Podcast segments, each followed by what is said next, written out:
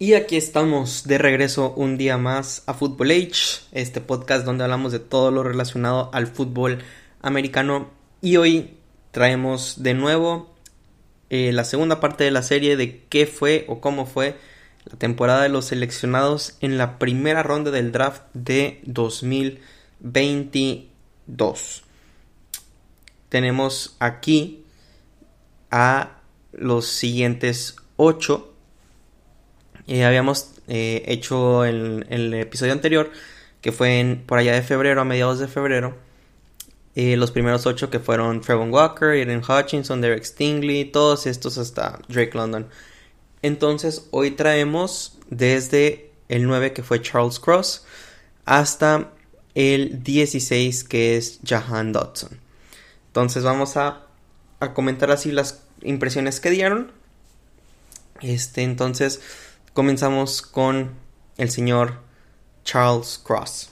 Entonces Charles Cross fue el, el bueno, el último de los tackles top seleccionados en esta en esta clase del draft con el pick número 9 se fue a Seattle y yo creo que de entre los tres fue el mejorcito. O sea, Charles Cross fue pieza fundamental en la línea ofensiva a partir de, la mitad de la temporada en adelante Charles Cross lo hizo bastante bien. Sí, claro que como cualquier novato tuvo eh, por ahí al principio este, algunas dificultades, ¿no? Porque a final de cuentas todos los novatos batallan para adaptarse a la NFL. Y Charles Cross no fue la excepción, pero se adaptó muy bien. Este, y claro, teniendo a, un coach como Pete Carroll, quien no se va a adaptar. De hecho, este, gracias a, a la línea ofensiva del equipo de Seattle fue que este equipo pudo sobresalir entre comillas este en la liga. Digo entre comillas porque todos esperábamos que Seattle tras la salida de Russell Wilson tuviera una temporada para llorar, o sea, de 3, 4 ganados tal vez, y se metieron a playoffs creo que con 9, 10 ganados, una cosa así. Entonces, eh, a final de cuentas, la línea ofensiva fue parte fundamental, tanto en el juego por tierra, ayudarle a Kenneth Walker, como en el juego por aire, el tiempo que le daban a Gino Smith. Entonces, Charles Cross fue parte de esa línea, fue este, el tackle, creo que fue tackle derecho. Este, igual, los tackles son de las posiciones más complicadas de jugar a la ofensiva. Y Charles Cross lo hizo muy bien. no tuvo tantos eh, pañuelos como otros jugadores. Tuvo únicamente 7, que sí fue de los que más tuvo, sí, está empatado en el número 27 de la liga. Este jugó, pero sí jugó 1088 snaps, permitió 7 sacks, que repito, estos la gran mayoría fueron a, principios de temporada.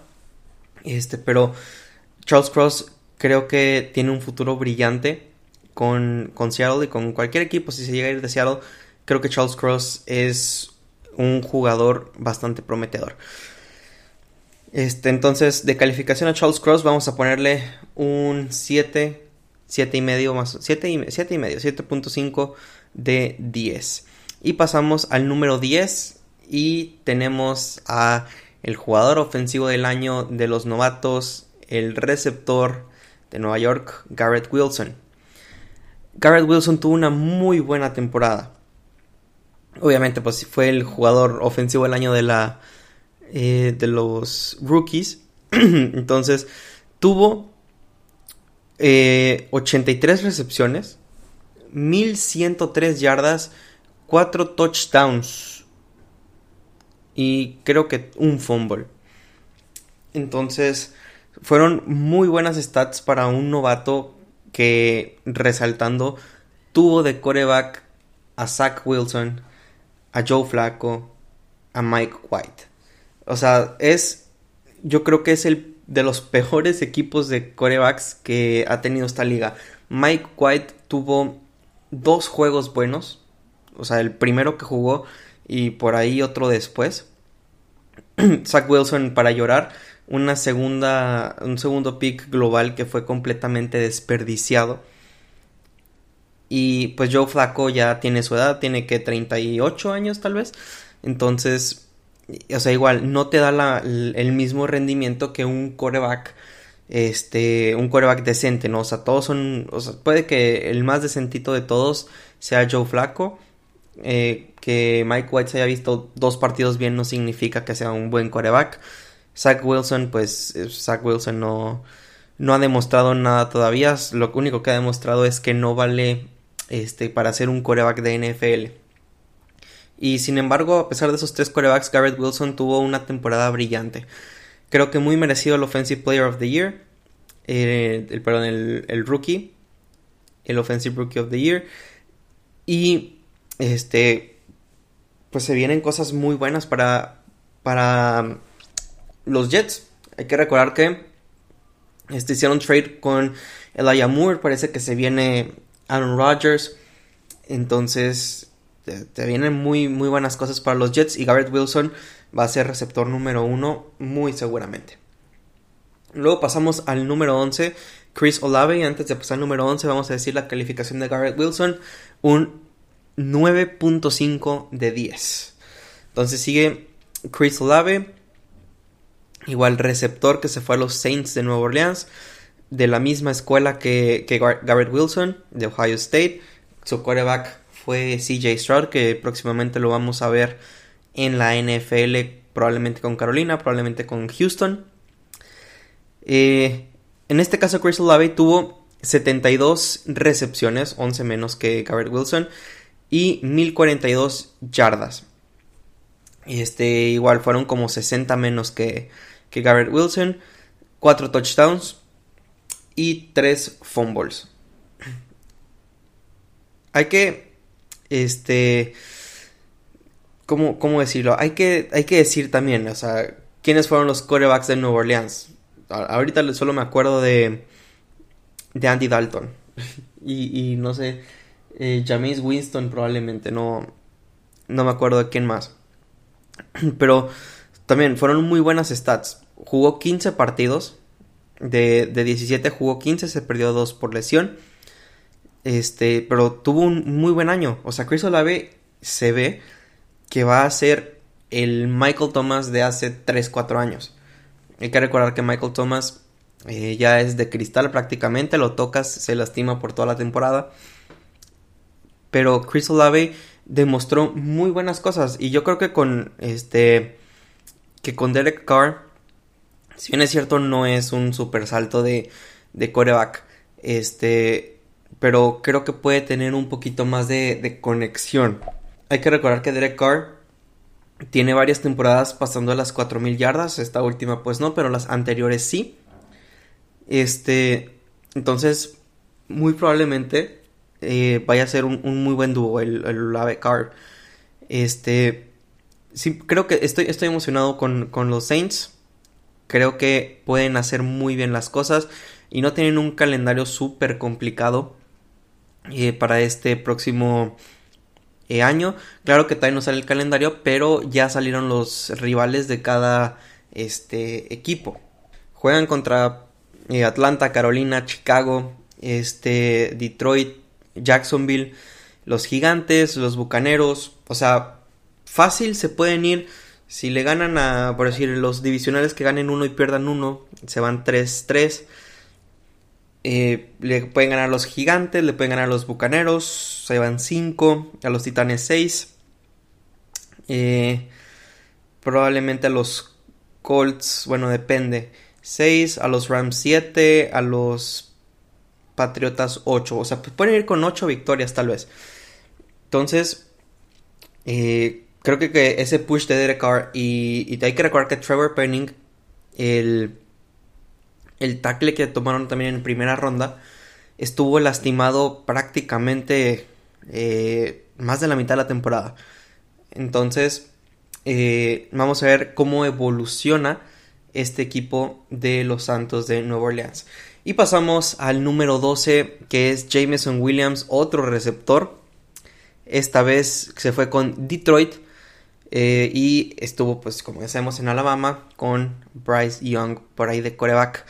Jugó seis partidos, pero únicamente tuvo un, este, un intento hacia él de pase, que fue recepción.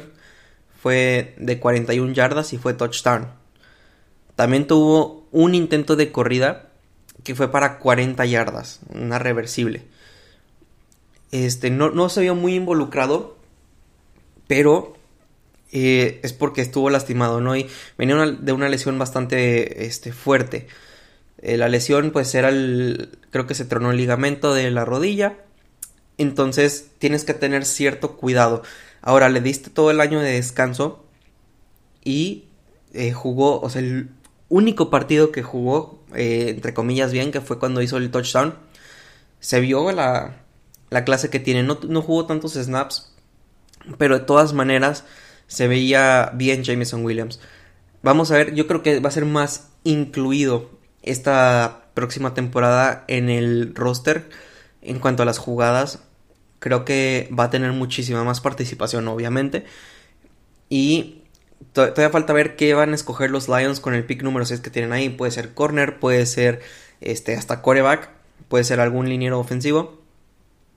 Pero, este, por ejemplo, si escoge coreback, ya vemos que Jared Goff es un poco inconsistente, pues muy probablemente Jameson Williams va a tener esa conexión con quien sea, pues por ser año 1, año 2. Eh, entonces, vamos a ver qué es lo que sucede. Pasamos con el pick ahora número 13. Nada más vamos a ver las calificaciones de Olave Williams, este, porque se nos pasaron. Olave, un 8 de 10.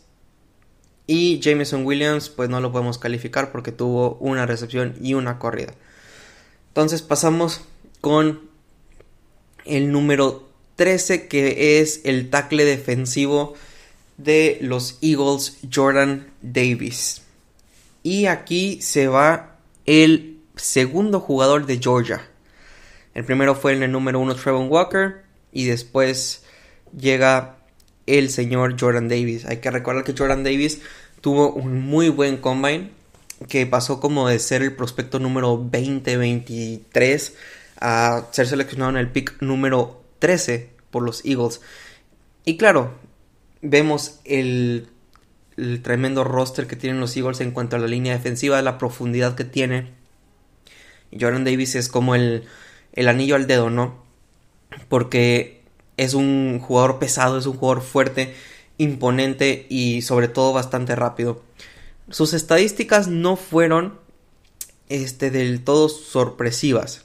Jugó 13 partidos, tuvo 8 eh, tacleadas y no tuvo ningún sack.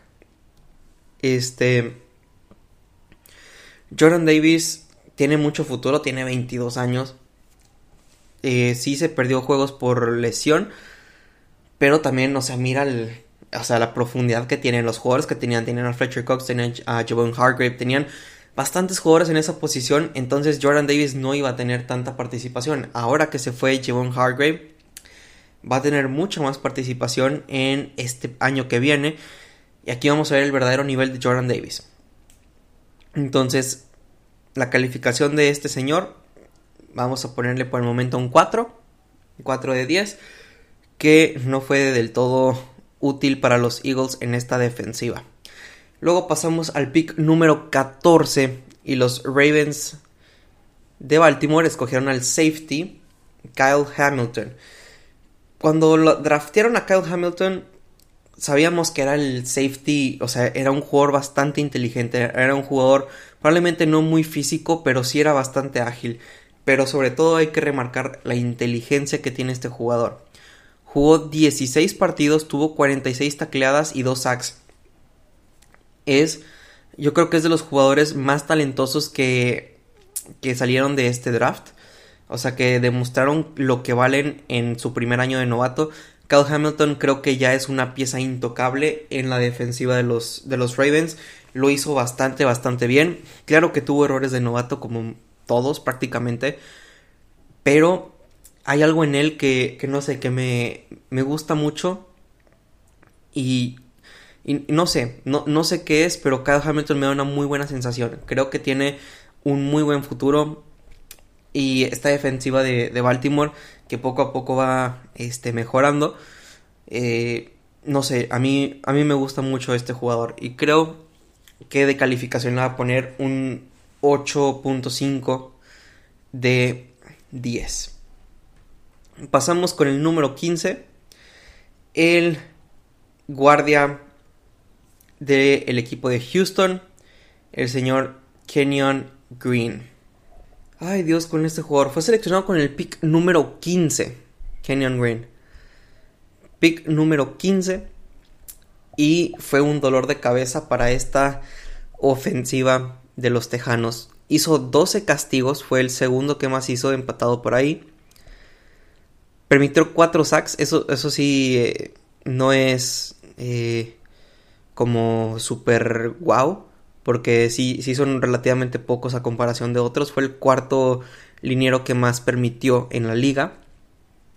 Pero eh, las presiones que permitió, o sea, veías los partidos de, de Houston. Nadie ve los partidos de Houston más que los fans y los contra los que juegan. Pero ves los partidos de Houston y ves que no, no, no tenía habilidad. O sea, se le. Se lo comían como en agua prácticamente a, a Kenyon Green. Jugó 15 partidos. Sí, fueron 823 snaps. Claro que estaba en la peor ofensiva de la liga. Eh, tenían coreback a Davis Mills, tenían un buen corredor, pero eh, justamente por la línea ofensiva, nada más tienen dos buenos linieros eh, ofensivos el equipo de Houston, que son pues obviamente Laramie Tunsil y Shaq Mason. Fuera de ellos, para llorar, prácticamente para llorar. Necesitan mucho que mejorar esa línea ofensiva. Esperemos que Kenyon Green tenga un un super salto gigantesco de lo que fue su temporada novato a esta. Creo que va a tener otra oportunidad por el simple hecho de que fue novato. Pero sí, o sea, fue lamentable. Yo creo que eh, no va a tener muchas más oportunidades que Neon Green. Tiene que demostrar lo que vale, tiene que demostrar que fue una primera ronda. Pero si no, muy probablemente el próximo año ya no va a estar en el equipo de Houston. Eh, calificación, eh, yo creo que se gana un 2 y medio de 10. Y con el último pick de este episodio, otro receptor, el receptor de Washington, el señor Jahan Dodson. Jahan Dodson me gustó mucho esta temporada. Creo que fue, fue un tremendo relevo ahí para Terry McLaurin que le daban, lanzaban pases, los agarraba, sí tuvo algunos drops, este, se le cayó el balón varias veces, pero tuvo siete touchdowns, de entre los novatos fue el que más tuvo de la primera ronda, fue el que más tuvo, porque pues ahí estuvo Christian Watson en segunda, que también tuvo siete, pero eh, igual, o sea, de entre los, de entre los novatos de primera ronda, Jahan Dodson tuvo la, más touchdowns, que fueron 7. Tuvo dos fumbles, 35 recepciones para 523 yardas. Igual, misma situación que con Garrett Wilson, más o menos con Chris Olave. ¿Quiénes fueron los, los quarterbacks? Fueron Tyler Heineke y fueron Carson Wentz. O sea, puros don nadie prácticamente. Carson Wentz que sí tuvo, fue buen jugador eh, por allá de cuando los Eagles llegaron al Super Bowl. Pero después de ahí, después de su lesión, se super cayó. Taylor Heineke es un buen segundo en, la NFL. Jahan Dodson, eh, bueno, los, los Commanders, que yo creo que les urge coreback, porque sus corebacks ahorita son, el, el número uno es Sam Howell, quien lo tomaron en la quinta ronda el, el draft del año pasado. Y el segundo es Jacoby Brissett. O sea, Washington lo que hace es eh, contrato para esta temporada, para sobrevivir, para no quedar en el último lugar de la liga y a ver qué pasa el próximo año. O sea, no, no están haciendo bien las cosas. Tienes buen eh, equipo de receptores y de corredores. O sea, de corredores tienes a Brian Robinson, Antonio Gibson, receptores a Terry McLaurin, Jahan Dodson, Curtis Samuel. Hasta Titans tienes a, Logan Thomas y tienes a John Bates. O sea, tienes buenos, eh, buenas armas ofensivas. Linieros este, ofensivos, nomás Andrew Wiley, creo que es el único que puede, se puede decir que es sobresaliente de, ellos, bueno, sobresaliente entre comillas. Y en la defensiva, pues eso es otro hablar, pero hablando específicamente de Jahan Dodson, lo hizo muy bien. Eh, tuvo en total, eh, bueno, ya, ya, lo comentamos, pero hay que ver cómo se, se, va a esperar, o sea, cómo va a ser esto del coreback de este equipo. Porque no es lo mismo tener un coreback consistente que, o sea, que esté en el equipo por 5 o 6 temporadas y que sea decente a tener uno una temporada, otro otra temporada, otro la que sigue, otro la que sigue y que sean malitos. Entonces, Jahan Dodson tiene el camino complicado con Washington y pues por las estadísticas que tuvo, creo que se merece un 7 de 10. Y pues estos son los picks del episodio de hoy. Entonces, no olviden seguirnos en nuestras redes sociales como arroba footballh03 en Twitter y en Instagram. Y en Facebook como fútbol-h podcast. Entonces nos vemos en el próximo episodio de este podcast. Tchau, tchau.